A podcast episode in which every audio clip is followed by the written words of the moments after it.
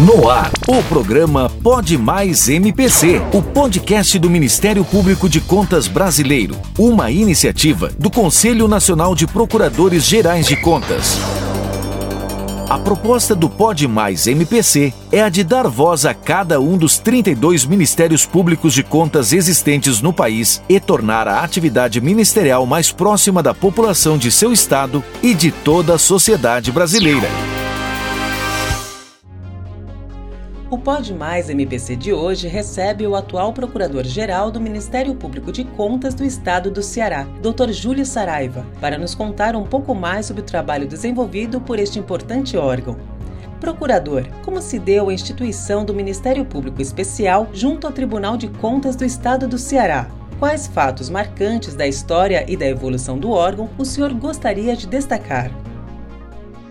Primeiramente, eu gostaria de saudar os colegas procuradores gerais e saudar a presidência pela iniciativa. É muito interessante poder ouvir e contar as nossas histórias aqui. A história do Ministério Público de Contas no Ceará tem uma peculiaridade, porque envolve a extinção de um tribunal. O Ceará dispunha do Tribunal de Contas dos municípios e do Tribunal de Contas do Estado. O TCM veio a ser extinto por decisão definitiva em 2017. Isso resultou na unificação do Ministério Público de Contas no Estado do Ceará.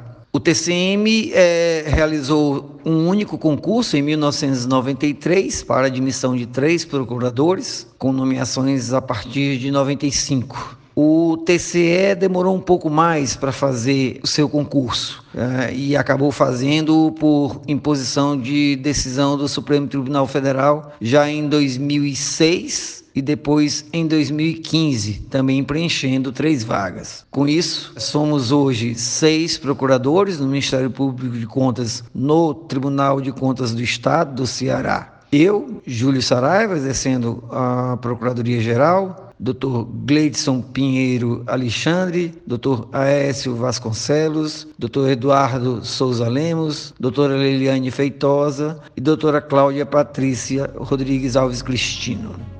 Doutor, atualmente, quais as dificuldades ainda enfrentadas? O Tribunal de Contas do Estado do Ceará recebe anualmente mais de 3.200 contas prestadas pelos seus jurisdicionados. Conhecendo a realidade nacional, podemos dizer que o MPC está satisfatoriamente estruturado em todos os seus aspectos. Por outro lado, não enfrentamos localmente grandes questões institucionais, então eu não falaria de dificuldades, mas sim de desafios. Nesse sentido, considero que o nosso maior desafio seja, diante da grande demanda da atuação custos legis, o de incrementar a atuação proativa do MPC, instituindo uma atividade regular de acompanhamento concomitante dos atos da administração pública que sejam mais relevantes e inspirem algum tipo de preocupação do ponto de vista do controle externo. Assim, podemos subsidiar a propositura das medidas cabíveis perante o tribunal. Procurador, como o senhor avalia o relacionamento do Ministério Público de Contas com a população cearense e com os entes municipais jurisdicionados?